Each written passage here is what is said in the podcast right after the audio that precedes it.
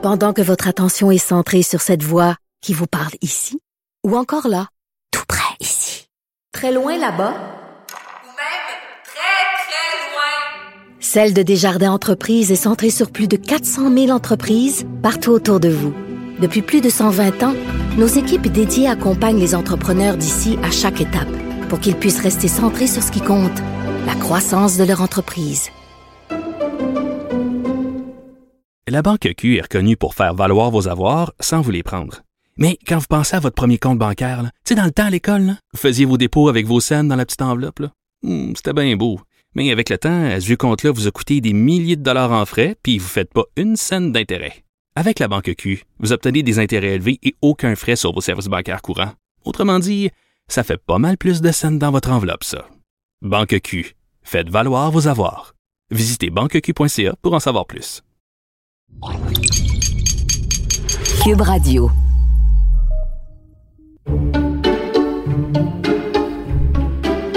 Richard, je veux absolument que tu mettes le petit chapeau du Père Noël pour le devine qui vient souper de ce soir. Ça te va tellement bien.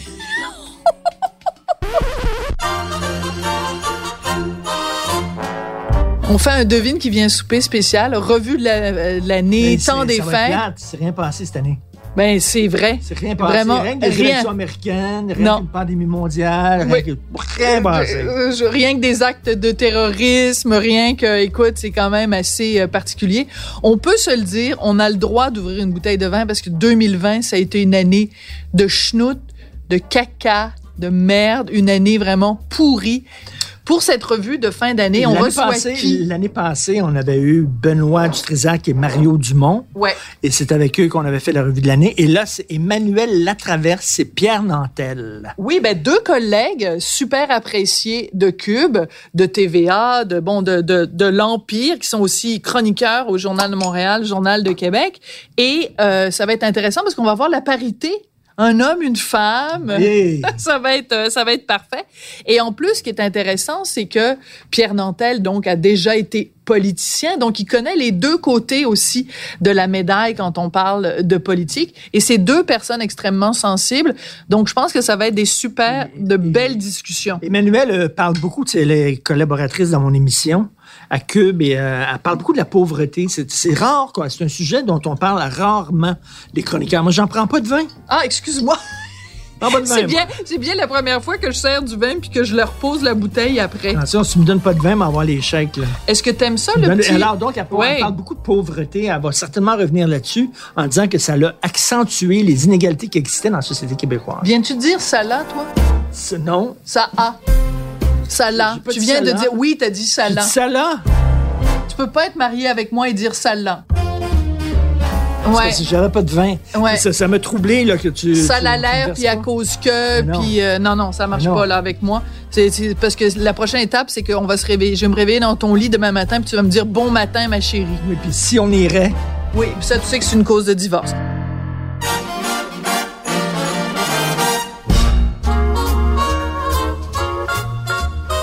Fait que, écoute, euh, ça a l'air que euh, on reçoit deux super bons invités ce soir.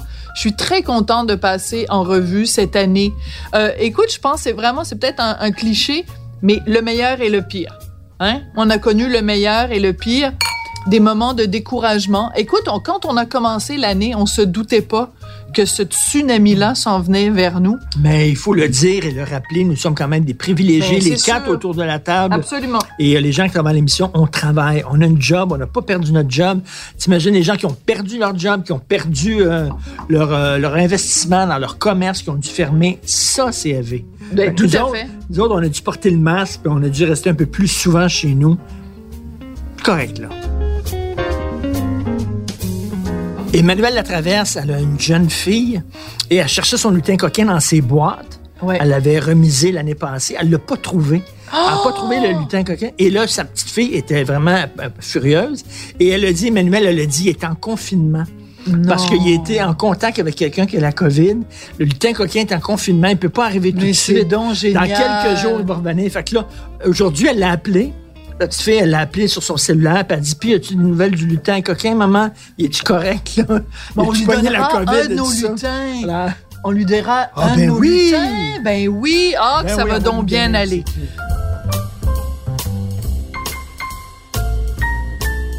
Mais va moi, c'est tu quoi? Ce que j'ai aimé de cette année, la seule chose que j'ai aimé de cette année, c'est que c'est l'année 2020. Première fois que je l'entends, c'est la personne qui l'a dit. Bon, trinquons et attendons nos invités. Toi, tu ris même plus de mes blagues, ça fait longtemps. Bonjour, bonjour. Buongiorno! Ça va bien? Tu parles d'un décor enchanteur, toi. Quand je pense qu'on est au-dessus de chez Archambault. Ah oui, c'est magnifique. C'est magnifique. Ben oui. Oh, vous nous avez fait un petit décor! Un petit décor de Noël avec Oh. des lutins, euh, des, C'est des, des regards comme même sorti tout. son- T'as même sorti ton truc. Oui. Puis moi, je vous ai apporté ma croustade. Je vais la mettre au bout. Est-ce qu'elle est légendaire, fais- ta croustade? Eh, ça, c'est une question qui est quand même pas fine. Es-tu légendaire? Puis grosse pression sur Emmanuel. On, on va s'asseoir, on va s'asseoir pour que vous puissiez admirer notre beau Et, décor euh, de faut, Noël. faut saluer Pierre qui, euh, habituellement, le soir, Ben oui. pas loin de mon trouve. dodo, là. il se couche tôt. Là, t'es, t'es- Habituellement, tu te couches à quelle heure? Bon, 9 h Ah, ben, quand quand même. On est dans les temps. On est dans les temps. t'es en plein, euh, t'es en- tu devrais être en train de prendre ton, ton lait chaud. Oui, mon lait chaud, mon, mon petit bain de pied.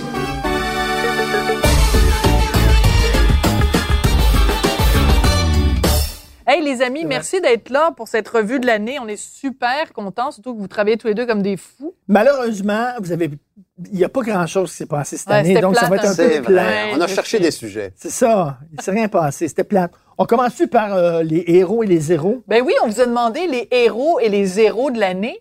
Et euh, ben, on commence avec toi, Emmanuel, ton héros ou tes héros de l'année en Moi, c'est 2020. mes héros. Ouais. Ce sont les travailleurs essentiels. Puis là, je parle pas des anges gardiens du réseau de la santé seulement. Je parle de tous les petits salariés Mm. qui font que la vie fonctionne. On est dans une société où ces gens-là sont pas respectés. Ils sont invisibles en Ils plus. sont invisibles, ils sont pas respectés. On sait pas qu'ils existent. Là, tu parles de quoi? Les camionneurs? Ouais, les camionneurs, commis. les éboueurs, les commis. Les gens qui font l'entretien, Euh, ne serait-ce que ça? Le monde euh, qui. Tous les, les petits, tout petits salariés qui font en sorte que notre vie fonctionne. Mm.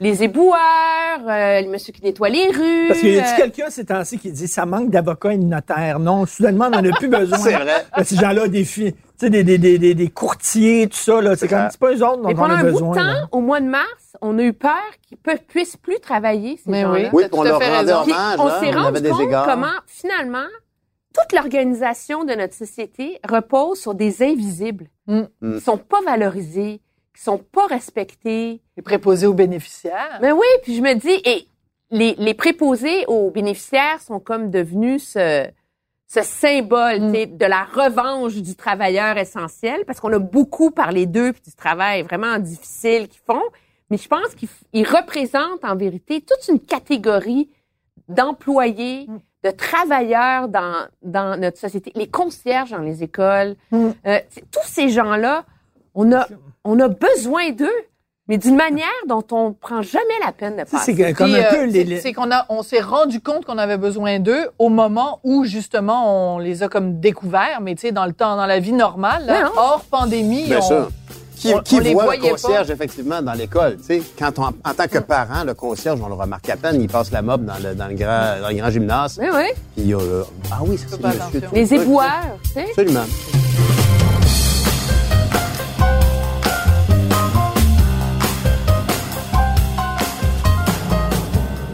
Pierre, toi, ton héros, tu nous as dit que c'était François Absolument. Legault, Ben, d'un ex-politicien à un autre politicien, parce que tu es capable de mesurer l'ampleur de sa job ou parce Ben, que... parce que quand on, on- on regarde qui gagne les élections, peu importe le pays, on se dit ah ben tu sais je sais pas moi, ils ont- été- ils ont- le peuple a choisi cette personne-là parce qu'il jouait un rôle de président dans une télésérie euh, ou l'autre on, on l'a trouvé beau, il était fin, il avait, sa blonde avait l'air fine. Sur quels critères est-ce qu'on choisit les, nos élus? Puis je pense qu'on est bien tombé avec euh, François Legault de toute évidence. En tout cas, il- à, ma- à mon sens, il était plus qu'à la hauteur euh, de, de la situation, puis à la hauteur aussi citoyenne. Je pense que la grande force de François Legault, ça a été de, de, de, de, de chercher à communiquer avec le plus grand, le plus grand nombre possible, à acquiescer des problèmes que les gens vivent, Euh, évidemment, les syndicats sont peut-être pas du même avis, mais dans l'ensemble, je pense qu'il tient vraiment bien le gouvernail. Puis honnêtement, je, je suis heureux que ce soit François Legault qui dirige euh, mon pays dans, cette, dans le contexte actuel. C'est ça. T'as dit mon pays? Ben, attendez que je. Ah, j'adore ça! non, mais c'est non, mais c'est parce qu'on on l'entend toujours. Tu sais, Ouais, que- ouais. Je pense que c'est Emmanuel qui, qui faisait référence à ça l'autre jour dans de tes, dans une de tes analyses sur le fait que euh, les, les Canadiens de toutes les provinces ont un rapport vraiment euh, majeur avec Ottawa. Mm. Leur C'est- gouvernement, c'est C'est Ottawa. Ottawa. Tandis qu'au Québec, profondément, c'est C'est pas vrai. sûr, t'as tellement raison. C'est le Québec. On est Ah au oui. Québec. Mais Mais, mais, mais, Puis, mais puis Legault a été tellement rassembleur et moi, je trouve que son ton depuis le début, tu sais, c'est sûr qu'il y a eu des moments plus difficiles, puis il y a des moments où il aurait dû être plus transparent, puis il y a des moments où il aurait dû être plus ci, plus ça.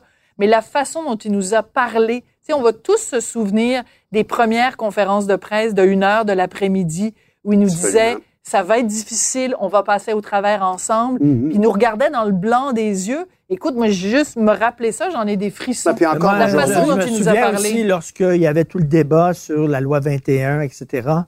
euh, et sa fameuse phrase, c'est comme ça qu'on vit au Québec. Ouais. Tellement. Sans, sans, sans acrimonie, Ouais. sans le point sur la table, le côté, le côté un peu René Lévesque, un peu de René Lévesque chez moi, François j'appelle ça, Legault. là. on Je suis est- d'accord avec toi. On est dans une ère où on critique beaucoup les politiciens populistes, là, parce que on pense à Victor Orban en Hongrie, on pense au Bolsonaro au Brésil, mais Monsieur Legault est un populiste. Mais il a comme redéfini ça. Moi, j'appelle ça le populisme bienveillant. Oui, ben c'est très bien dit. C'est alors, il tourne les coins ronds dans ses analyses, dans sa façon de, de, de présenter les argumentaires, des enjeux complexes, comme les négociations Mhm. avec la fonction publique, l'enjeu des, euh, des CHSLD. Pas parce qu'il manquait de préposer que les gens sont morts, parce que les CHSLD n'étaient pas préparés. Ouais, non, Mais c'est pas grave, tu sais, on, on vend une salade, là, Ah, le ben monde, ils vont, ils vont, ils vont se rassembler, puis, sais, moi, je parle au monde, il est un peu bin sur le bras, puis, non, mais c'est vrai. Oui, ça, il est bien sur ça- le bras, mais, Ça, ça, mais je vois ça pas. crée un lien de, de confiance avec l'électorat qui a l'impression que son premier ministre le comprend, l'écoute, Donc, la petite Raphaël veut savoir si la fée des dents passe pareil malgré le confinement. Donc, je veux dire à Raphaël et à tous les enfants euh, que je me suis assuré que la fée des dents euh, va maintenant être sur la liste des services essentiels. Donc, ça va se poursuivre. Puis, je veux rassurer aussi tous les parents, la fée des dents est immunisée contre le coronavirus. Donc, euh, il n'y a pas de danger. La fée des, des dents va continuer à faire son travail, Raphaël. Donc, merci pour ta question. Je pense qu'en bout de ligne, c'est la une des raisons pour lesquelles l'électorat québécois en pardonne tant à M. Legault. Parce que populiste, ça, veut, ça peut avoir un sens très péjoratif. Ben, c'est ça, ça. peut avoir un sens simplement de dire t'aimes ton peuple. Puis tu sais comment utiliser les mots du peuple pour parler au peuple. Mais moi, Emmanuel, je, je- je- je pense que ce que tu viens de dire, Sophie, c'est que les populistes, ça se peut, ça peut avoir une consonance négative. Puis, à mon sens, M. Legault, il est sincèrement populiste. C'est pas un choix ben là, tu stratégique. l'idéalises. Moi, je Non. pense que moi, moi Je je pense qu'il y a de la tactique politique Ah ben derrière oui, ça. Et je ne le lui enlève pas. C'est pour, c'est pour- pour ça que je dis un populisme bienveillant. Mm. C'est comme, moi, là, je parle au vrai monde, là. Puis, euh, tu sais, il faut que le monde dans les régions, ils me comprennent. Puis, je suis à leur Mais- niveau. Puis, sais, Mais- les nuances, le constitutionnel, puis tout ça, là. Mais tu le connais, tu, tu- tu- tu- tu- tu l'as déjà vu. Nous autres, on est allés à un moment donné dans un souper. Un souper Il était là. Mémorable. Un souper mémorable. Il était là euh, avec sa femme.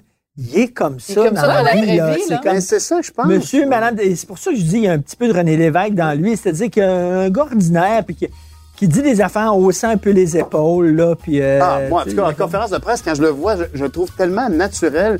Puis, honnêtement, regarde, suis un homme euh, majeur et vacciné, j'ai fait de la politique, puis je, suis- je suis pas gaga devant François Legault. Je suis juste comme content d'avoir quelqu'un qui gère ça comme je le gérerais, comme un bon père de famille.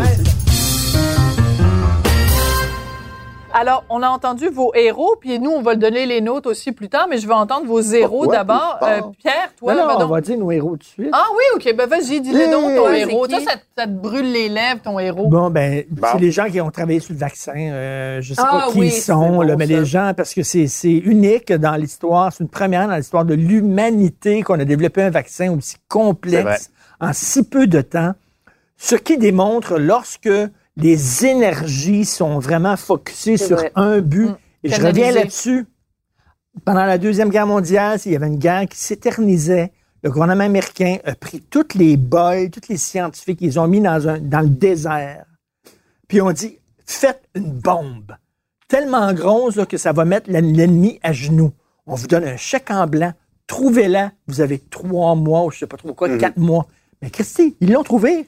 Ils l'ont trouvé. Quand tu mets tous les, les, les, les, les- les brains ensemble, tous les cerveaux ensemble, dans- avec un seul objectif, et tu imagines, si on mettait, là, toi, le vert, si on faisait la même chose. C'est la chronique que je suis en train Non, non, d'écrire dimanche. Toi, le Mais ça me mais si, déprime. si on mettait tous les scientifiques, là, fais-moi un moteur qui marche à la piste, Ben oui. qui fonctionne à l'urine, Mais c'est n'importe l'argent. quoi, là. Et il trouverait, Christy. Mais il faudrait qu'il y ait de l'argent à faire. Je suis Il anti- c'est trouverait. ma chronique que je suis en train d'écrire Ben, pour bon. dimanche. Ça me déprime, cette idée-là.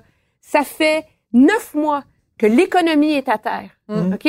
On a accepté comme peuple, là, de mettre notre économie à terre pour Bon, on a sauver des accepté, vies. c'est pas tout le monde qui a accepté. Non, mais on bon, s'est dans fait- la Non, on majorité. n'a pas le là. choix. Tu sais, les gens, Sauf à Place là, Rosemère. pour sauver des vies, là, on accepte de mettre l'économie à terre.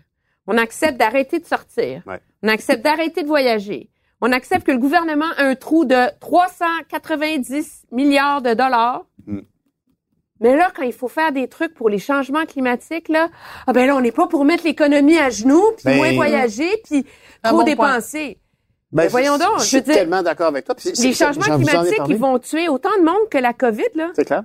C'est clair. Mais c'est pour ça, d'ailleurs, honnêtement, que le- c'était une urgence très visible. Il y avait des gens malades dans les hôpitaux, tout ça, puis on a vu ce qui se produisait dans d'autres pays. Alors, potentiellement, que on a, on a pu constater, comme tu le fais, qu'on est capable de s'arrêter, on est capable de tout remettre en question. Maintenant, une fois la pandémie derrière, est-ce qu'on se remet à voler à gauche, à droite dans des avions, Mais puis à oui, consommer comme des cochons? Mais peut-être qu'il y aura, au moins, en tout cas, la cause de, de tout arrêter, la décroissance, peut-être même, va commencer à intéresser certaines personnes. Ben, De les quoi? écolos, c'est sûr qu'à la fin de la pandémie, les écolos vont sûr. voir ton discours, Emmanuel, ils, Ils vont, vont dire, dire, regardez, pourquoi pas nous? vous l'avez Voilà. fait, là? Ouais.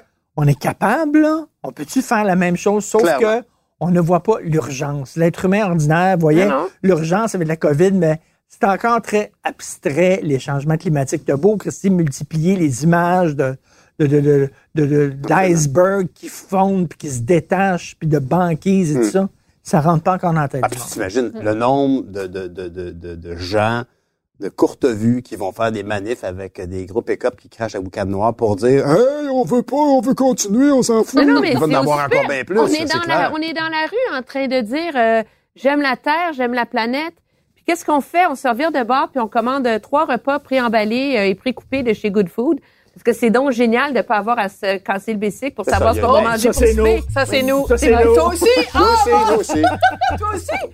Hey, Pierre, On essaie de récupérer, on essaie de récupérer les sacs de Good glace. Oui, mais c'est... c'est Mais non, je le sais. J'ai honte. C'est un paradoxe, c'est un Non, mais paradoxe. on, les- on met ça dans le recyclage après. Ben oui, mais là. le recyclage de plastique, là, c'est un mythe. Là. Ils recyclent pas le plastique. Ouais. Et ce soir, on va manger de la nourriture qui vient dans une boîte. On va manger du petit poulet puis tout ça.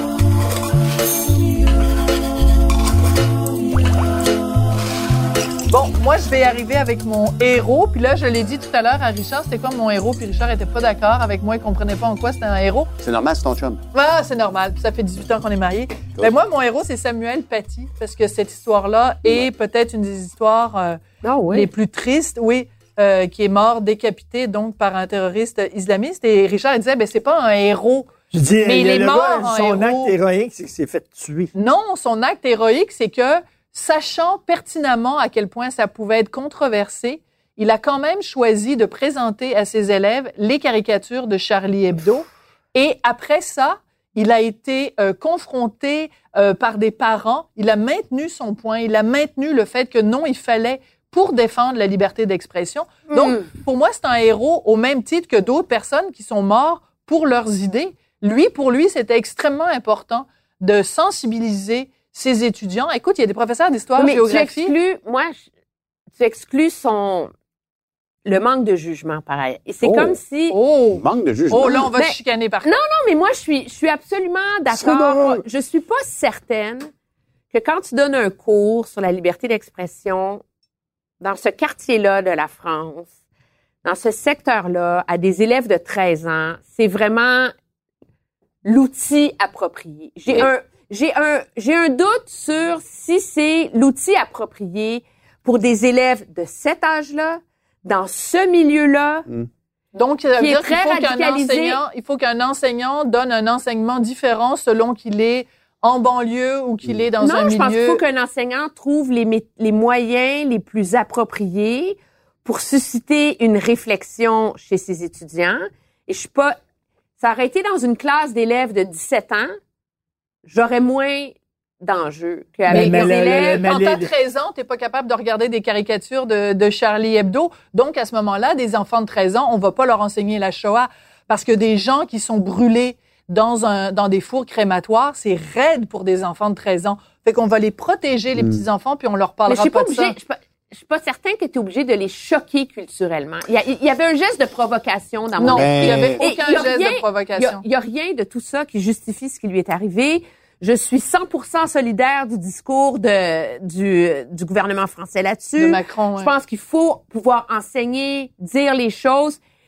Mais j'ai quand même un petit malaise sur le fait que cet enseignant-là, dans ce secteur-là, dans ce quartier-là, à ces étudiants-là, ait posé ce Parce que le, le- ben, je suis née en France, j'ai vécu en France jusqu'à l'âge de 12 ans. À 12 ans, je suis arrivée ici, donc je connais bien la France. En France, il y a un principe qui est vraiment essentiel, c'est que tu n'es pas un citoyen de Seine-Saint-Denis ou un citoyen de Lyon, tu es un enfant de la République. Ouais. Et l'école française, l'éducation nationale, c'est pour ça que ça s'appelle l'éducation nationale, part du principe que tu es un enfant de la République. Mhm. Donc, il ne viendrait pas à l'esprit d'un enseignant français de dire je vais enseigner une matière différente ou je vais l'enseigner différemment selon l'endroit où je me situe Mais- géographiquement. Mais oui, Mais mais ils montrent pas dans toutes les classes les caricatures de Mahomet à des enfants de 13 ans sur la liberté d'expression. Mais lui, il a choisi de le que- faire que- et il en a payé de sa vie. Que Et l'autre chose dire- que je veux juste dire une affaire. Non, non, c'est moi qui parle. Non, c'est moi. Non, C'est moi. c'est moi. Mais je veux juste finir avec une chose, c'est que euh, Samuel Paty il a été tué parce qu'il a montré les caricatures de Charlie Hebdo. Euh, les gens qui sont morts le 13 novembre 2015 au Bataclan sont morts parce qu'ils sont allés voir un spectacle.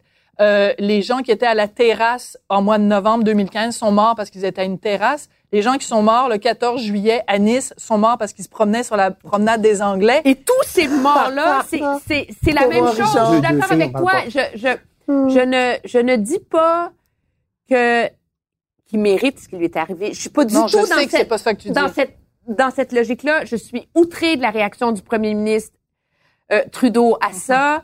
Mais il serait pas mon, mon héros juste parce que moi, j'ai quand même un malaise avec son jugement. Ben, ça provoque Je les sûr. terroristes, en tout cas. Ben voilà, mais tu respires, sûr. ça les Je provoque. suis pas sûr que le héros serait Samuel Paty, mais le zéro serait le gars qui l'a tué, effectivement. Oui, ben ça, Ça, on, on est d'accord. on est Ça, il y a évidemment. unanimité. Bon, Ah, ben ça, absolument. Et un zéro euh, adjacent à Justin Trudeau pour ses déclarations niaiseuses sur la liberté d'expression, quand même, là. Euh, non, mais c'était, C'était pas fort, là. Non, non, moi, c'est rare que je tombe en bas de ma chaise, là. Fait- non, mais tu sais, ça fait longtemps que je fais vu ce métier-là. As Ben vu, oui. t'en as J'en vu. ai vu, j'en ai entendu des Et c'est la fois, tu dirais, qui est la pire? Mais il y a des, il y a des fois où vraiment, là, j'en ai le souffle coupé. De Justin Trudeau? Et Le- celle-là, j'en ai eu le souffle. Ouais. C'était, c'était tellement gros, ce qu'il a dit, que, tu sais, c'est, c'est comme dans un dessin animé, tu sais, tu fais tchic, tchic, voyons.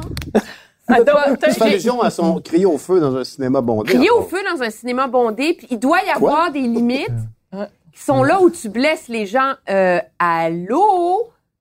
Et Ben, c'est particulier minute, parce que. Steven Guilbeault a dit la même chose à Steven tout le Guilbeault monde a en dit la même chose, euh, ministre du patrimoine, donc l'équivalent du ministre de la Culture, qui dit lorsque vous vous exprimez, vous devez tenir compte des susceptibilités de oui, tous et chacun. mais M. Trudeau de tous aussi et avait dit chacun, ça. mais Oui. On Mais ne c'est dira plus preuve. rien parce Oui, qu'on est dans une société d'hypersensibles où tout le monde est offusqué à n'importe quoi. Mais c'est encore pire, c'est que c'est la preuve que comme il a utilisé le même langage que le premier ministre, Et voilà. c'est Donc, que c'est des lignes de presse. exactement. Ils ont, ils ont raison, vraiment pensé. Et moi, tu sais, c'est un débat qui est super difficile, celui sur la liberté d'expression. Pour preuve, on peut être d'accord sur le fond de l'importance du débat, Oui. puis pas être d'accord sur des nuances Sur comme la manière. Sophie et moi en ce moment. Mais il y a un principe inaliénable derrière ça. C'est que la liberté d'expression, elle compte seulement quand elle te dérange. Bien sûr. Ah, oui, ça, c'est bien dit. Oui. Et c'est malheureux, mais c'est ça le prix de la liberté. Parce que sinon, c'est pas juste, c'est pas la liberté d'expression. Quelqu'un qui dit la même chose que toi ou quelqu'un qui dit quelque chose de consensuel, ben, Bon, il dans la marmite sa, sa liberté n'est pas, n'est pas remise en question. c'est- D'ailleurs, et que le premier ministre du Canada aille dire ça, c'est c'est ahurissant. mais d'abord, c'est un, dé- un, un déni des lois, parce que les lois au Canada, ne, la seule limite à la liberté d'expression au Canada, C'est l'invitation à la haine. ou diffamation. Mais Mm. sinon, euh, donc, il allait même euh, à contre-courant de, de- des- des lois de son propre euh, pays. Mais c'est comme s'il n'a pas réfléchi. Et moi, c'est ça. Et pourtant, tu, comme tu dis, ce sont des lignes de communication de toute évidence. mais moi, c'est Dans- ça qui C'est dans me la boîte de messages y a des- libéral. que M. Legault dise une niaiserie, euh, qui parle de 7000 tests au lieu de 7000 vaccins. dans- Tu sais, les, pro- les politiciens ont énormément de pression sur les Mm. épaules. C'est comme, tu sais, ils sont bombardés. Il faut qu'ils sachent tout sur tout, tout le temps. Qu'ils fassent des gaffes, qu'ils s'enfargent. Ça arrive, tu sais. Mais- Mais, c'est quand même un débat. Puis moi, je me lève pas le matin pour penser à la liberté d'expression, là. C'est pas, non, mais tu sais, sérieux, là. Mais quand j'entends le premier ministre dire ça, je suis capable, en dedans de 15-20 minutes d'y penser, là, de dire, voyons. Mm. Tu sais, moi, d'avoir. Alors, tu dis, il n'y a pas réfléchi. Hum. Et c'est ça, moi, qui me trouble. pourtant, il y a très réfléchi. Non. C'est dans la boîte de com du Parti libéral. Et ce qui est surprenant en plus, si on revient à Samuel Paty, c'est que lui, c'est un ancien prof et qu'il a pris combien? C'était 11 ou 12 jours avant de dénoncer Mhm. Mhm. le fait que Samuel Paty avait été décapité, alors que, Ben pas oui. faire de favoritisme ou quoi que ce soit, mais Erin O'Toole, dans les heures qui ont suivi, a Mhm. dénoncé et a Mais parce sa que c'est un solidarité avec le peuple français. C'est intéressant, ça, parce que la liberté d'expression et les, les périls de la rectitude politique autour du racisme systémique, en tout cas, tous ces trucs-là, c'est un enjeu de la droite depuis très longtemps. Absolument. Mais c'est un enjeu dont la droite avait honte. Dans le sens que ça servait à mobiliser ta gang de crinqués, puis à ramasser de l'argent pour ton parti. On parle-tu des Le Pen, non? Non, non, non, non, non, non, non, mais c'est, c'est, un, c'est un truc qui tient à cœur à la base militante. Fait que oui, t'en parles, mais c'était comme, c'était un petit peu honteux, tu sais. Mm. Et ce qui est, de- moi, ce que je trouve que c'est un des phénomènes de cette année, c'est que cet automne, c'est que dans la foulée d'une série de débats très différents, le débat sur la liberté d'expression est devenu un débat légitime sur la place publique qu'on ne peut plus exclusivement étiqueter comme étant un débat de crinqué à droite. Mm. Et ça, c'est vrai, intéressant. Il y a beaucoup de crinqués maintenant du côté gauche. Là. C'est ça. Ben oui, parce que de toute façon, je vais faire un parallèle un peu peut-être oiseux et, et boiteux, mais euh, ce qui vient d'arriver avec l'Association des libraires qui retire la liste de François Legault parce qu'il y a deux, trois euh, pecnos dans, la, dans le monde littéraire qui ont dit « Ah, moi, je suis pas capable de voir le nom de Mathieu Bock-Côté, ça me donne de l'urticaire, je fais des convulsions, puis j'ai besoin d'un safe space. » Mais c'est un débat sur la liberté, oui. la liberté d'expression, ça n'est que ça.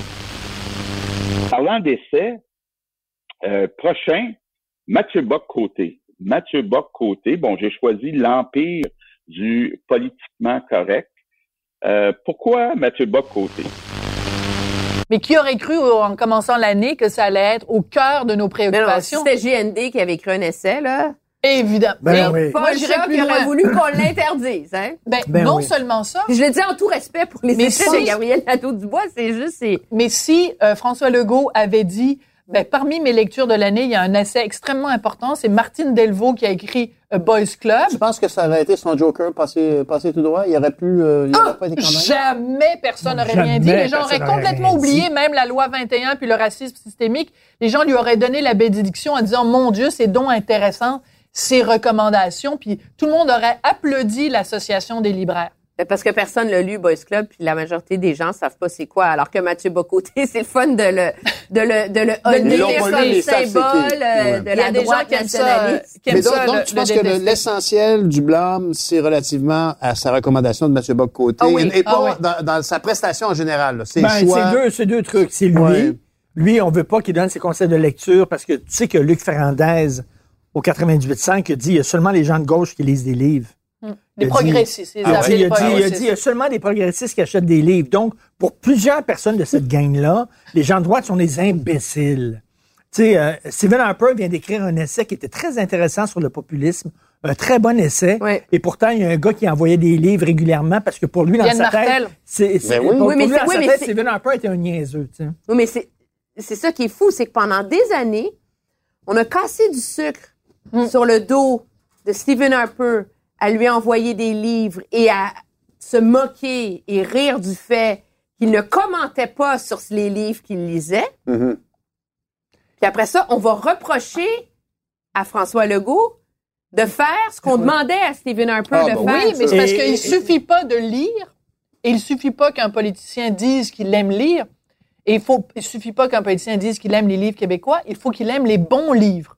Parce que dans- au Québec, Parce que Il y maintenant, en a des bons et des, Ben pas, oui. des pas 2020, recommandables. il y a des gens bien et il y a des gens pas bien. Il y a des femmes que les féministes vont défendre parce que c'est des femmes bien et il y a des femmes que les féministes ne défendront pas parce que c'est des, femmes pas bien. Et la même toi? chose, il y a des livres qu'on va, qu'on a le droit de lire qui sont formidables, c'est extraordinaire qu'on on vende ces livres-là. Mais il y a d'autres livres qu'il faut pas lire, qui sont mis à l'index et, euh, et c'est absolument hallucinant. En tout cas, pour terminer sur la liberté d'expression, je sais pas comment c'est chez vous, mais dans notre maison, c'est extrêmement important la liberté d'expression. Quand Sophie dit non, je dis non.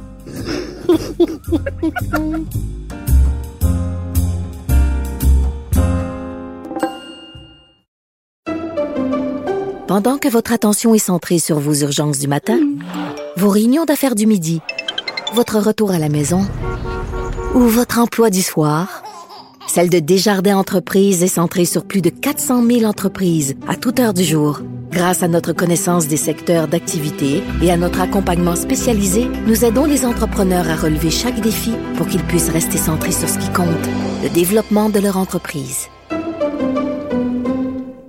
La Banque Q est reconnue pour faire valoir vos avoirs sans vous les prendre. Mais quand vous pensez à votre premier compte bancaire, tu sais, dans le temps à l'école, vous faisiez vos dépôts avec vos scènes dans la petite enveloppe. Hmm, C'était bien beau. Mais avec le temps, ce vieux compte-là vous a coûté des milliers de dollars en frais, puis vous ne faites pas une scène d'intérêt. Avec la Banque Q, vous obtenez des intérêts élevés et aucun frais sur vos services bancaires courants. Autrement dit, ça fait pas mal plus de scènes dans votre enveloppe, ça. Banque Q. Faites valoir vos avoirs. Visitez banqueq.ca pour en savoir plus.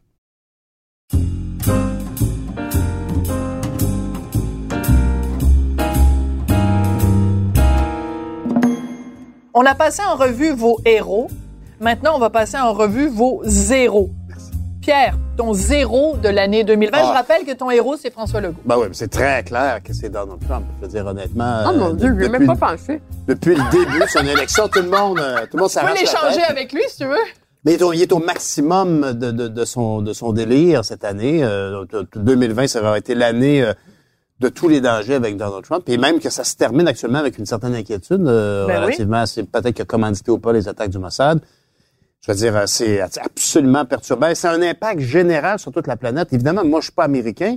Euh, Ce qui me préoccupe ici, c'est le fait que sa, sa- ses politiques internationales, sa collaboration, sa façon de voir. Moi, je reste, je suis resté client de ce, de, de, de- j'attends beaucoup des États-Unis. Je suis pas, euh, je- j'essaie de dans un. T'es pas un anti-américain primaire. Ben c'est ça, même profondément, je te dirais que je suis nostalgique de ces de ces États-Unis qui ont gagné la deuxième guerre mondiale, Mm, puis qui ont, ont, ont, ont- ont amené, euh, ils ont, qui ont bien profité évidemment de leur de leur de leur colonisation, de leur lié à leur victoire.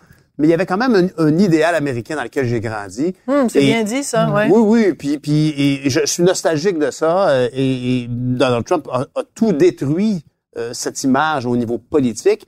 Et quand euh, j'avais une conversation avec, euh, je pense que c'était avec euh, Luc La Liberté, euh, on parlait de la nouvelle équipe de Joe Biden qui venait d'être annoncée. Puis je disais, ah, ça fait du bien de voir ça. Tu sais, c'est comme, comme c'est comme un All-Star team. Puis il a dit oui, mais il dit un petit peu trop. Parce qu'on dirait qu'on Ah. n'a pas appris des leçons de Donald Trump qui nommait euh, tu sais, euh, des- des- des gérants de brasserie euh, aux affaires internationales. Ben oui. Fait que, ultimement, euh, je, pense Mais- que mais- Donald Trump, euh, Mais- une atroce, un, passage atroce pour les États-Unis. C'est au Parti républicain. Ah ben oui. C'est un grand parti. C'était quand même le parti d'Abraham Lincoln.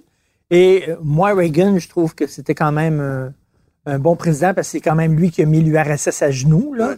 Euh, quand même, mais c'est un, un grand parti. Et là, qu'ils se sont dit, ce gars-là est un coucou. On sait qu'il est un coucou. On va se boucher le nez et parce qu'il va nous mener à la Maison-Blanche. Donc, ils ont fait un, un- un pacte de Faust, un pacte avec le diable, avec lui. Et ils ont, ils, ont, ils ont salopé leur parti et ils ont salopé leur pays et leurs institutions Ouais. pour avoir le pouvoir pendant quatre ans. C'est dégueulasse. Mais le problème demeure entier aux États-Unis. S'il y a autant d'Américains Ben voilà. qui appuient Donald Trump, Mm. c'est parce qu'il y a un rejet massif des élites politiques dans leur ensemble. Et c'est vrai que le Parti républicain a répondu à ça d'une manière mièvre, sans courage, en donnant les clés de, du char à Donald Trump, mais on demeure dans un contexte où le problème en 2020 demeure aussi entier qu'en 2016 et où malheureusement, moi, je ne vois pas dans le Parti démocrate un parti qui a compris, qui a entendu, Mhm. qui a répondu à ça et je le vois encore moins dans les grands médias américains. Puis toi, tu avais écrit une chronique, Richard, où tu disais le Trump va peut-être partir, mais le Trumpisme Va va rester. rester. Oui, mais moi, je Donc, rêve, toutes ces je- valeurs-là je rêve d'un américaines. Trumpisme sans Trump. C'est-à-dire qu'un mouvement politique qui, qui est un peu l'équivalent des Gilets jaunes, qui dit euh, il y a des perdants de la mondialisation, le Rust Belt, on sait c'est qui, là, Joe Sixpack, euh, qui a perdu sa job, l'entreprise, euh, lever les feux, était allé en Inde ou en, en Chine et tout ça.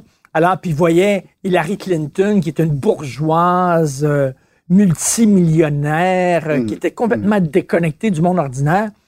Trump leur parlait, sauf que malheureusement, le Trumpisme est intéressant. Il y avait le mauvais véhicule. Tu sais, c'est- Il y avait Donald Trump qui est complètement capoté. Mais euh, C'était une mauvaise solution à un problème qui est réel. ouais, c'est ça. une, euh, Trump posait les bonnes questions, mais apportait peut-être des mauvaises La réponses. mauvaise, euh, Un la peu mauvaise ce qu'on peut dire avec Marine Le Pen. hein.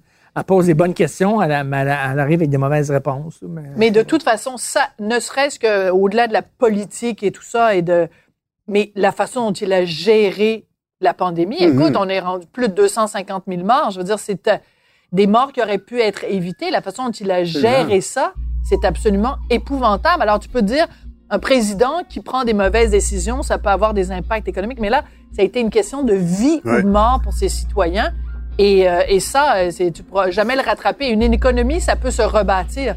Des vies perdues, tu peux pas les retrouver.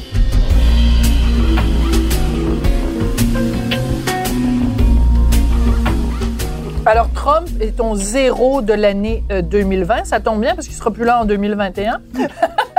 Emmanuel, toi, ton zéro de 2020. OK, moi, c'est vraiment comme plus petit. Non, mais c'est intéressant. Les leaders syndicaux du monde de l'éducation et de la. FAE. Ah, bon, c'est un bon point. On va- Monsieur Mallette, je suis pas capable. Puis pas parce que j'en ai contre les syndicats, loin de là, mais ça incarne la raison pour laquelle, je crois, les syndicats n'ont plus le poids dans le discours Mhm. public qu'ils avaient avant. On est dans une pandémie où je comprends que les relations sont tendues entre le gouvernement et les syndicats, mais à un moment donné, là, tout le monde a fait son possible. Il n'y avait rien de parfait. On travaille, tous les gens qui nous écoutent travaillent dans une entreprise où au début, c'était vraiment un peu carré, les règles de sécurité, le, le purel, le ma... Tout le monde a comme... Tout le monde a trouvé des solutions.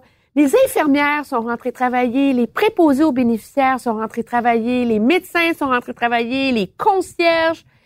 Puis la seule chose qui compte dans le discours qu'on entend de ces leaders-là, c'est de rouspéter, de gueuler, de critiquer, comme si, comme s'ils avaient perdu de vue le sens de la responsabilité qu'ils ont. Mm. Peux-tu, je veux dire, les infirmières, ils, font des manifestations parce qu'ils sont épuisés, les préposés aux bénéficiaires, mais ils remettent pas en question le travail qu'ils font. Moi, je, il n'y a pas un plus beau métier sur Terre que d'enseigner. Il n'y a pas une plus grande responsabilité pas sociale. cette passion-là pour le métier Et on euh, ne les le sent pas chez eux. Et je trouve ça tellement malheureux. Puis c'est pas parfait, là. Je prétends pas que l'Ontario est une province parfaite, mais c'est quand même remarquable. Moi, je vois la différence. Quand le confinement a commencé, bon, tous les enfants à la maison, whatever, À un moment donné, quand ils se sont rendus compte que ça serait plus long, en Ontario, les profs, ils se sont démerdés. Ben oui. Les écoles nous ont appelés. Avez-vous un ordinateur? Oui. Ceux qui en ont pas, ils ont mis des bornes pour les familles à faible revenu, pour que les enfants puissent aller télécharger. Ils sont organisés pour taponner des systèmes, trouver des... Finalement, c'était pas la super éducation. Mais les enfants, il y avait une petite liste de devoirs à faire à toutes les semaines. Ben, ils voyaient un leur peu le, le réflexe anglo-saxon du community effort, là, tu sais, là, Je quand sais on pas, voit mais les, les levées de fonds, tout ça, là, il y a comme Puis, quelque chose. Les de- relations syndicales en Ontario entre le gouvernement Ford Ouais. déteste le lobby des métiers. Mm-hmm. C'est pas comme si c'était le beau jeu là, puis que ça allait bien là. C'est aussi tendu, c'est aussi difficile. Mais on n'a pas entendu cette espèce de je me moi. Mhm. Puis ça m'a, je sais pas, j'ai trouvé ça vraiment Mais triste. les, les éducateurs, les, les enseignants, les enseignantes, euh, quand même, contestent un peu le- le- le- le- la suprématie de M. Mallette. Je veux dire, parce que quand on compare. Il y en a, il y en a. Pas de, mo- tu sais. Ils C'est voient quand, la- c'est quand la dernière fois qu'on a eu un gouvernement au Québec qui a dit que l'éducation était une priorité. Hum, c'est vrai. c'est, c'est- on peut, là, je dis pas que le plan de M. Legault, c'est le bon, là. Mais juste de dire, avez-vous, là, faut faire mieux? Mm. Pourquoi? Pour le bien de nos enfants, ces gens-là sont pas capables, de part et d'autre, de trouver une façon de nouer un dialogue, de... Je trouve ça malheureux.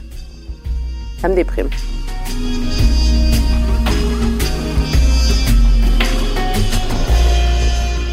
Alors, Alors- ton zéro.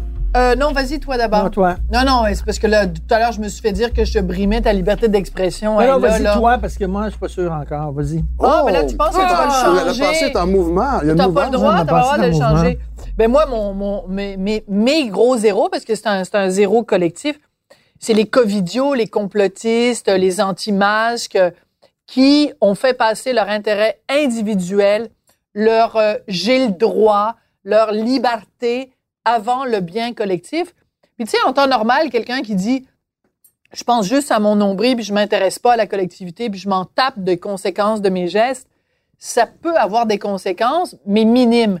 Mais en période de pandémie, quelqu'un qui dit moi je m'en fous de porter le masque, moi je vais aller à la place Rosemère danser, moi je vais aller faire du karaoké, puis je vais postillonner sur tout le monde, ben c'est une question de vie ou de mort, puis c'est plus drôle. Et moi les covidios là, je les ai en travers de la gorge et ça a été vraiment pour moi les pires crétins qui se sont exprimés sur euh, toutes sortes de non mais vraiment des cabochons hein. des cabochons et le cabochon en chef, euh, Alexis Cossette Trudel. Je veux dire, euh, l'élection des- aux États-Unis, euh, la raison pour laquelle il y a eu une flambée de cas de COVID en Europe, c'est comme par hasard arrivé à la fin du mois d'octobre, justement pour faire peur aux gens parce que l'élection aux États-Unis s'en venait. Tu t'arraches les cheveux en disant, mais à quoi ils pensent ces, ces gens-là?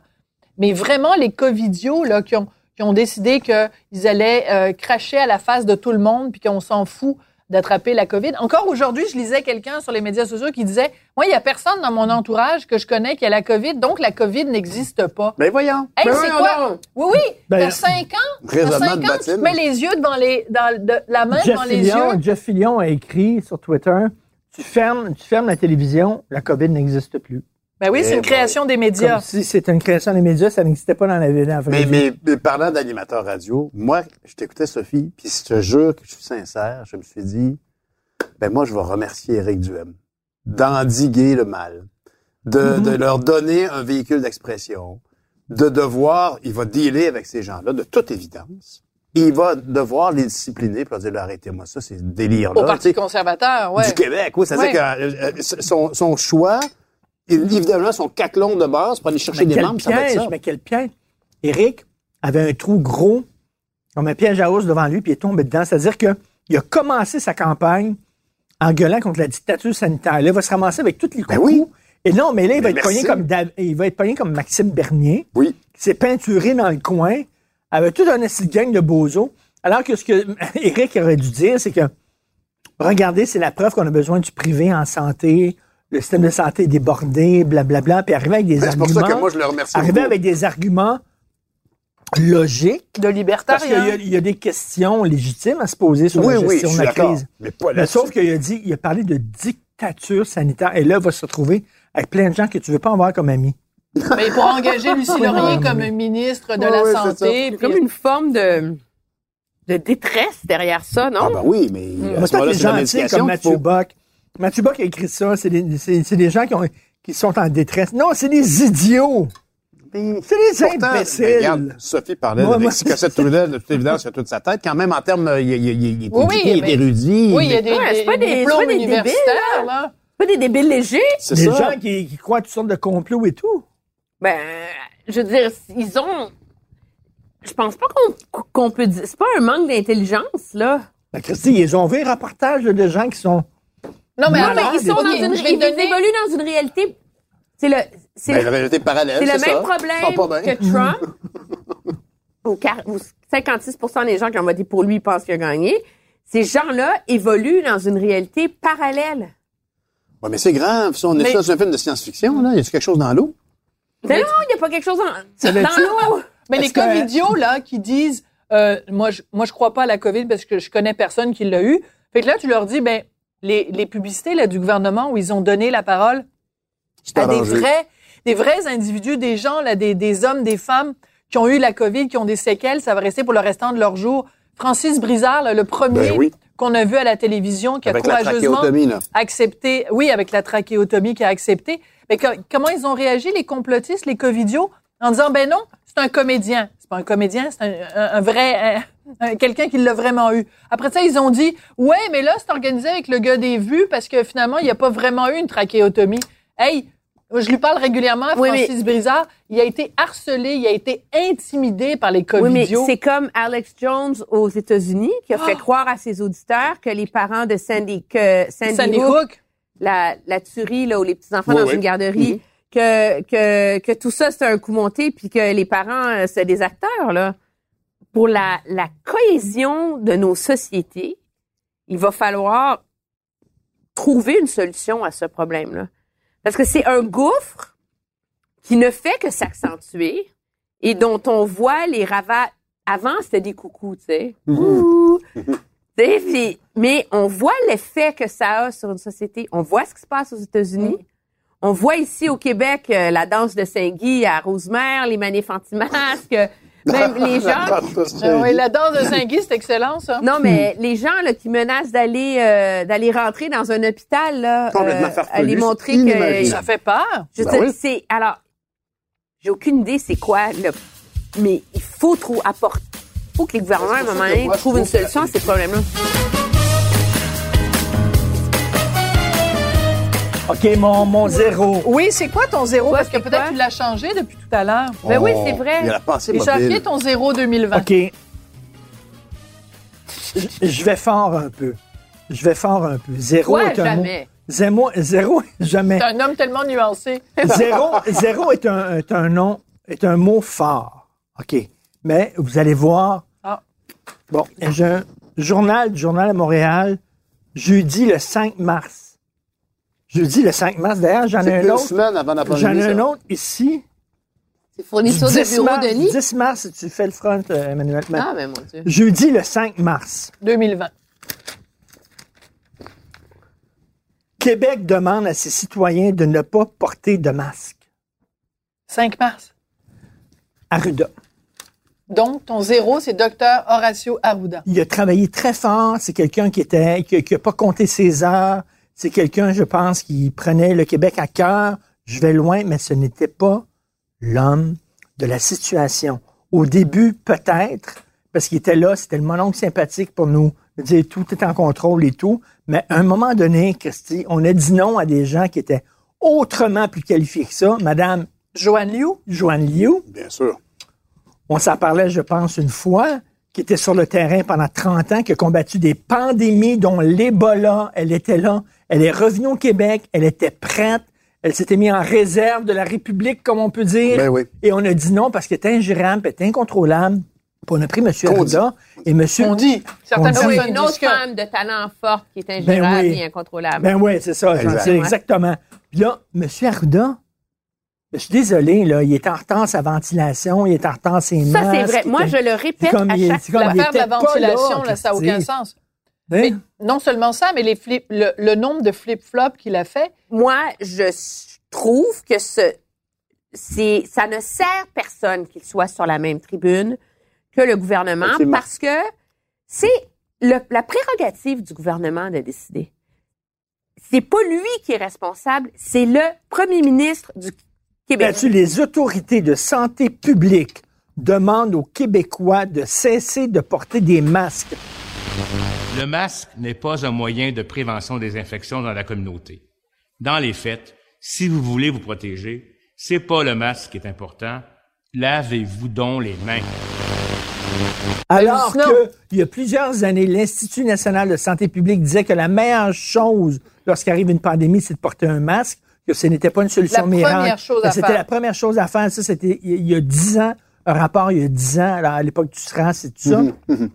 Alors que l'OMS était là-dessus, tout ça. On était en retard. Je dis, c'est quand même lui qui a dit, faut pas porter de masque. Puis En plus, c'est parce qu'il en manquait, puis il nous le disait pas, là, qu'il en manquait. Il nous le disait, Ça, là. J'avoue que ça, c'est pas mal, c'est le, Ça, le fil blanc fort. qui dépasse. Mais je suis très d'accord avec toi qu'Horacio Arruda, à, à maintes reprises, il aurait dû céder sa place à quelqu'un d'autre, Ah, ne ben, serait-ce que pour mieux sûr, communiquer l'autorité du bon docteur ou de la bon docteur qui aurait pu être Joanne Liu.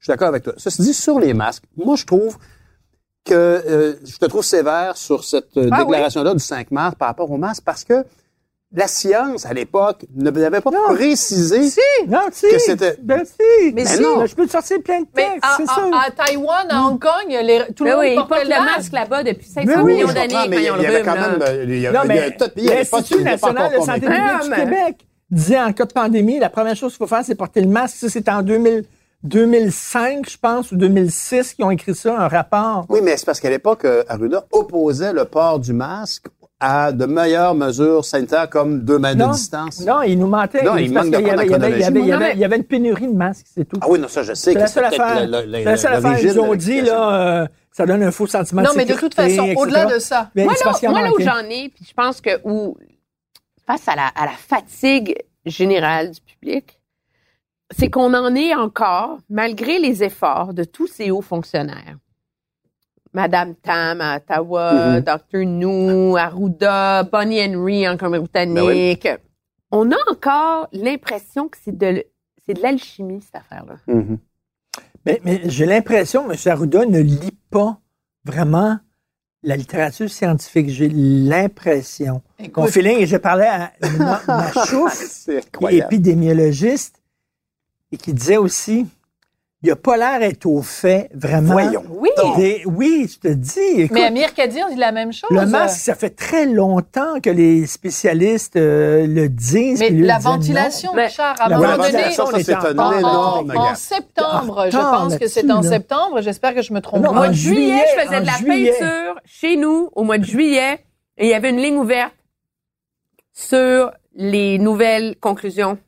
Concernant la là-dessus. En ventilation. juillet. il y avait 230 scientifiques qui Oui. avaient publié une Oui. lettre ouverte disant que le nerf de la guerre dans les milieux fermés, dont les écoles, c'était les venti- la ventilation.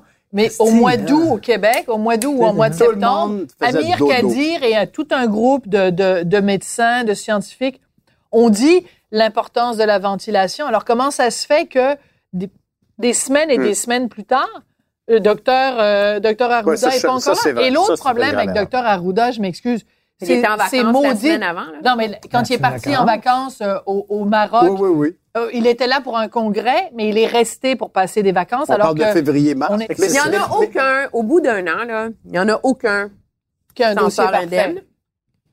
Puis ça illustre à quel point personne ne s'est jamais intéressé à ces enjeux de pandémie. On Absolument. pensait que ça nous arriverait pas, puis tout le monde s'est fait prendre les culottes à terre, et là, tout le monde rame. à- Mais mais mais il y en a pas moins que moi, si j'étais le gouvernement, je, je suis surpris qu'on se soit privé de meilleurs agents de communication de santé publique que Horacio ben, moi, Ne serait-ce que pour mieux Moi, j'en reviens passer pas qu'on a dit non à Mme Joanne. Ah, ça c'est clair. N'en Non. reviens pas. C'est une sommité internationale. Ouais. N'importe quel pays aurait adoré l'avoir dans son équipe. Puis et on a était- dit non, on jette nos choux gras. Ouais. Et comme tu dis, hein, une autre femme supposément ingérable. Ouais. Là, tu dis pourquoi le gouvernement voulait avoir quelqu'un qui était comme un, un peu une marionnette qui le faisait parler. docile, disait- là, au niveau des Et un problème que j'ai avec M. Arruda, c'est que ben, il fait partie de l'appareil. Dr. Arruda, il fait partie de l'appareil gouvernemental. C'est un sous-ministre. Hein. Il, est Mhm. comme, euh, il, il est, il est en dessous du Il sous-ministre. fonctionne. ça. Donc, moi, je trouve que le directeur de la santé publique devrait faire peut-être des points de presse, peut-être Ben, à- ça, moi, je trouve à, que- part, à part que le premier ministre. Je sais pas, peut-être trop tantillon. Quoi. Mais moi, je comprends que M. Legault, au début, a voulu s'appuyer sur la santé publique pour dire, voici, j'ai des mauvaises nouvelles, voici ce qu'on doit Ouais. faire. Le docteur est là, il Non, mais c'était très utile au début, Début. de la pandémie, mais je pense que pour la deuxième vague, dans un contexte d'un électorat qui en a ras le pompon, Exact. de gens qui sont plus informés, plus sceptiques, il aurait fallu comme profiter de l'été pour avoir une approche beaucoup plus euh, axée sur les données. Toutes les salles de presse au Canada sont capables de générer des Ben oui. graphiques Ben oui. 3D de je sais pas quoi, de toutes les tendances. Pourquoi nous, on n'a pas ça Ouais. facilement accessible? Et même- Pourquoi que et- c'est pas de les ça? écoles, les écoles. Pourquoi c'est pas de ça qui nous parle? Emmanuel, tu as raison. Parce qu'au début de la pandémie, là, la première vague, on était comme. Mais on est tous devenus des experts en courbe, hein, puis en graphique. Ben oui. Non, non, mais on a tous suivi ça. Aplatir la courbe. Ah, Non, mais donné, j'ai là, à un 25 moment favoris donné, dans là, ma liste COVID sur mon euh, Le, le, le, navigateur. monon, le monon gentil et sympathique en deuxième vague, là, non. Donne-moi les chiffres, montre-moi les graphiques. Non, mais écoute. Et, euh, il y a plein de ratés comme ça. là. À un moment donné, on, va faire le bilan une fois que ça ce sera fini. Alors, je trouve ça très intéressant que ton zéro, tu l'aies changé parce que ce qu'on avait écrit ici Oh. comme zéro, Ah! Ah, ça, c'est ben pas tu as mis Dr Arruda, mais à l'origine, c'était l'Université d'Ottawa. le recteur de l'Université d'Ottawa, j'avais mis. mais Parce que ça a été quand même, bon, c'est sûr que c'est Ben pas ouais. une question de vie ou de mort, Mm. mais Ben- toute cette question-là, d'une pro, je pensais pas en 2020 voir le jour où un professeur serait suspendu par les autorités universitaires pour avoir prononcé un mot considéré imprononçable, mais pour l'avoir prononcé dans un contexte académique pour expliquer une situation à ses élèves. non, moi, ça me surprend pas. Ah ça ouais? te surprend pas. Au Canada anglais, il y a trois ans, Hein? Explique. une professeure à l'Université de Waterloo a été suspendue pour avoir montré dans un cours une vidéo d'un prof de l'université qui s'appelle Jordan Peterson, tu sais, Oui, dont vous avez ben entendu oui. parler, qui est Ben bon, oui. un prof de psycho, assez à droite aussi. Mais euh, brillant. qui contestait la loi sur euh, L'identification des personnes non l'identité de genre Ouais. et la façon dont c'était rédigé dans le code d'éthique des avocats du barreau de l'Ontario. Tu sais, c'est une affaire là comme tu peux pas Hmm. être plus pointu que ça là. Ouais, t'as Et l'avenir de près, donc, là. euh, il avait été contesté. Elle a montré un de ses vidéos dans un de ses cours et elle a été suspendue.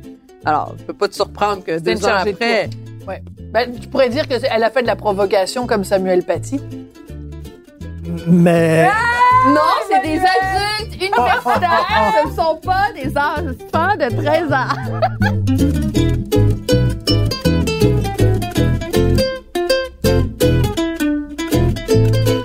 pour revenir à 2020, il y a une chose, et là, je pense que ça va te faire plaisir parce qu'on on se parle euh, régulièrement à l'émission, puis tu reviens souvent avec ça.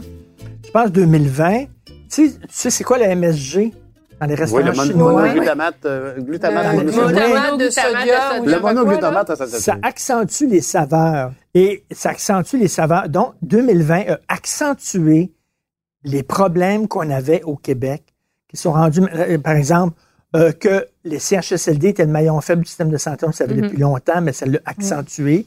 Les inégalités sociales, t'en parles Ouais. souvent, la pauvreté, ça l'a comme accentué. Que On les écoles tombaient que- en ruine? que les écoles Absolument. allaient pas bien puis qu'il n'y avait Le pas les bons de systèmes de ventilation? C'est des problèmes qu'on avait déjà. Mais avec la pandémie, ça a comme mis du MSG là-dessus. Hum.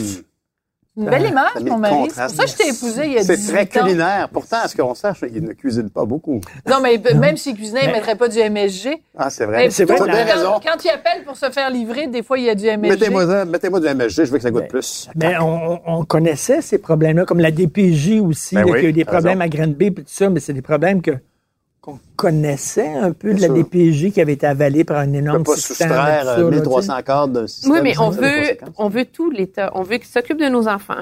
Au Québec, On veut qu'il soigne nos aînés. Le gouverneur maman. ben, Oui, c'est mais normal. c'est- C'est une alors, il république, faut- nous, on n'est pas des Canadiens. Il faut s'occuper des enfants défavorisés. Il faut, il faut- ça prend la DPJ. Ça prend un bon système d'éducation, parce qu'il faut que nos enfants aient des jobs et qu'ils deviennent riches. Ça prend un bon système de santé, puisque si on est malade, on veut se faire opérer.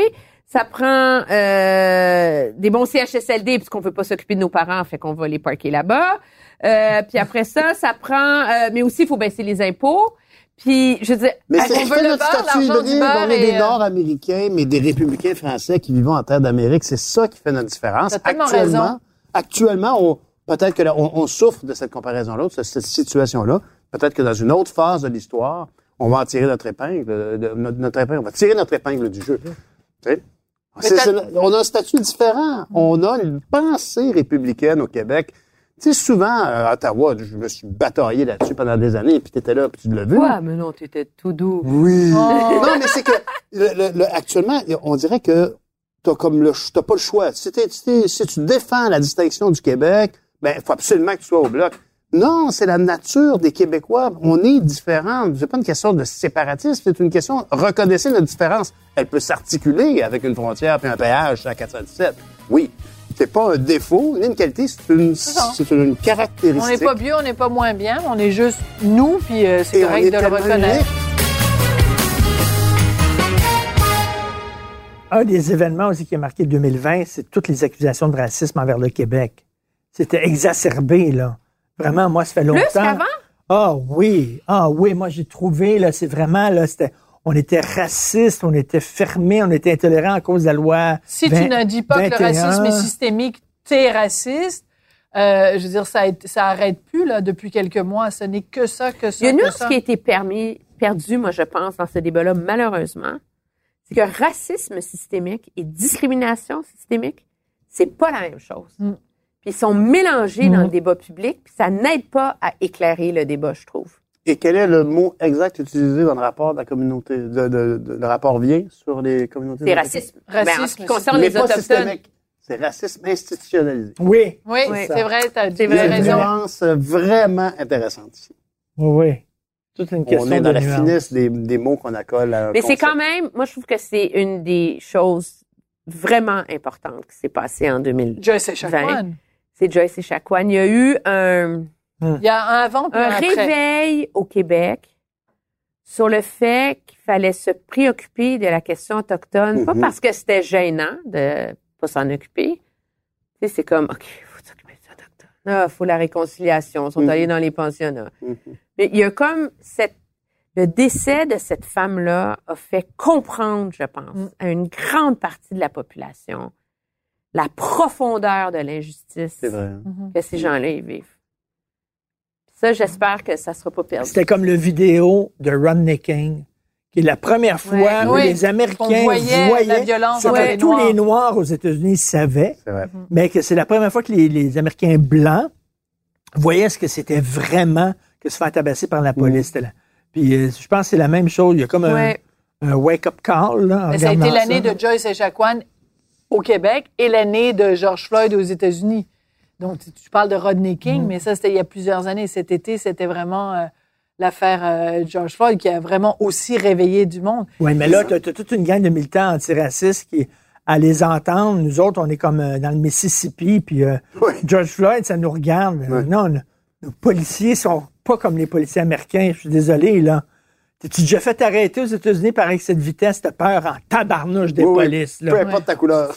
Il mesure 10, il mesure 10 pieds, puis il pèse 600 livres, là. Ouais. C'est vraiment, là, attends une minute, là. C'est pas nos policiers à 4, à quatre pieds 2 mouillés, là. Ouais. Et un, un des derniers événements de l'année 2020 qui était marquant au début décembre, c'est la croustade au port d'Emmanuel Ah non, elle est hallucinante. Ça, c'est un événement marquant, ça. C'est ce que j'espérais d'ailleurs. Alors, vois. on, on- on reçoit la visite de Ah, quelqu'un c'est bon. d'extrêmement important. Attends une seconde, Mathieu, parce qu'il faut que je te présente. La raison pour laquelle on est réunis ce soir et la personne qui a eu l'idée de ce balado, c'est notre patron, notre ami, notre collègue, Mathieu Turbide. Ah bon? C'est grâce à toi, Mathieu, que, que des QVS existent, que Devine Souper existe. Et euh, Mathieu aussi, le gars derrière Cube Oui. Radio. Et c'est vraiment une belle aventure professionnelle, vraiment.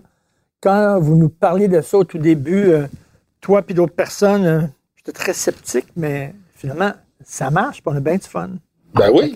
Mais dans le fond, tu sais, l'idée là-dedans, c'est que euh, aujourd'hui, les, les, les, les informations, les opinions, les contenus, euh, tout transite par le numérique. Donc, on dit Cube Radio, c'est un clin d'œil parce qu'on n'est pas sur la radio, c'est pas une vraie radio dans le fond. Ce qu'on fait, c'est du contenu audio. On fait des podcasts, on fait des balados, on fait de la des émissions sur le numérique, et le le le, le contenu finit toujours par trouver son public.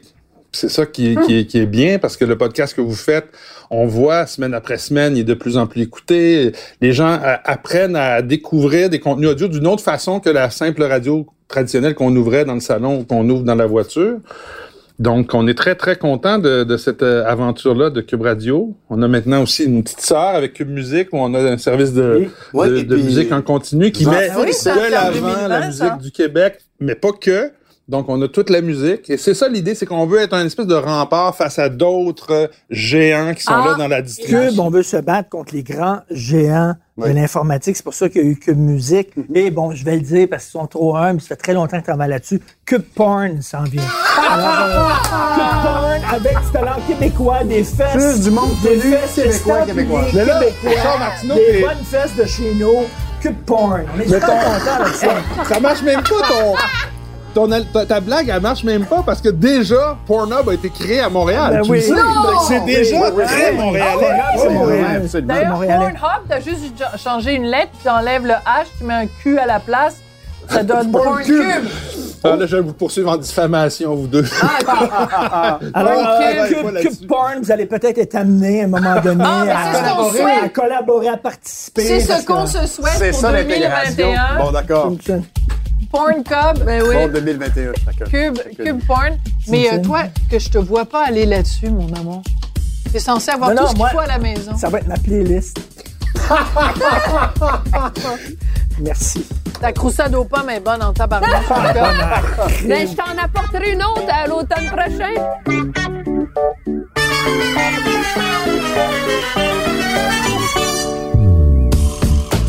Vous avez écouté le balado Devine qui vient souper avec Richard Martineau et Sophie Durocher.